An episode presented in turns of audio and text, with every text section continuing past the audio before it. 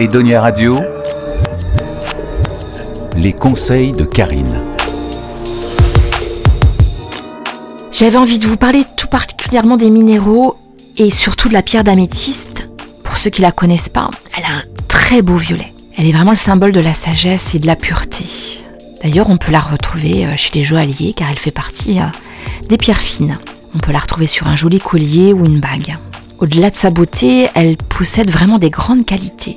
Vous pouvez la poser sur une table de chevet dans une chambre, elle aidera à s'endormir. Je la conseille tout particulièrement pour l'endormissement des enfants, ainsi que pour apaiser euh, leur sommeil. Nous pouvons aussi l'utiliser euh, pour apaiser notre mental. Elle est très très forte également pour calmer nos angoisses, en la portant euh, sur soi en bracelet, ou tout simplement vous pouvez la porter dans, dans votre poche. Pour cela, il faudra juste que vous la choisissez en pierre roulée. La pierre roulée est une pierre qui a été polie. Elle n'est pas très grosse, nous permettant de la porter sur nous.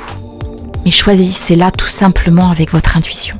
Celle qui vous parle le plus visuellement ou au toucher viendra à vous. L'améthyste de couleur violette est un vrai équilibrant mental et peut également calmer une colère. Elle est précieuse.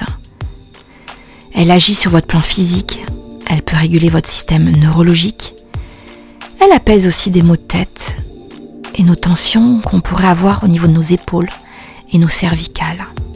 Elle intervient aussi au niveau de notre cerveau en régulant l'hypophyse et la glande pinéale. En cas d'addiction, elle peut être vraiment un allié. Elle combat l'ivresse.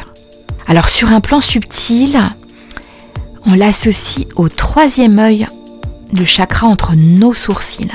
Elle nous aide à avoir une vision juste et à développer notre clairvoyance, notre vision intérieure. D'ailleurs, on peut la positionner au troisième œil, 10 minutes, un quart d'heure, max, pour développer nos capacités de visualisation et de créativité. Troisième œil, c'est le chakra entre nos sourcils. Le chakra, ce sont des roues d'énergie. Donc cela fait partie vraiment des pierres indispensables à avoir pour notre bien-être. Alors je compte sur vous pour travailler avec cette jolie pierre. Elle sera vraiment une vraie compagne dans votre bien-être, dans votre sommeil. Elle est vraiment précieuse à avoir avec vous et auprès de vous. Découvrez d'autres épisodes dans les podcasts d'Edonia Radio, disponibles sur toutes les plateformes de podcast et sur edoniaradio.fr.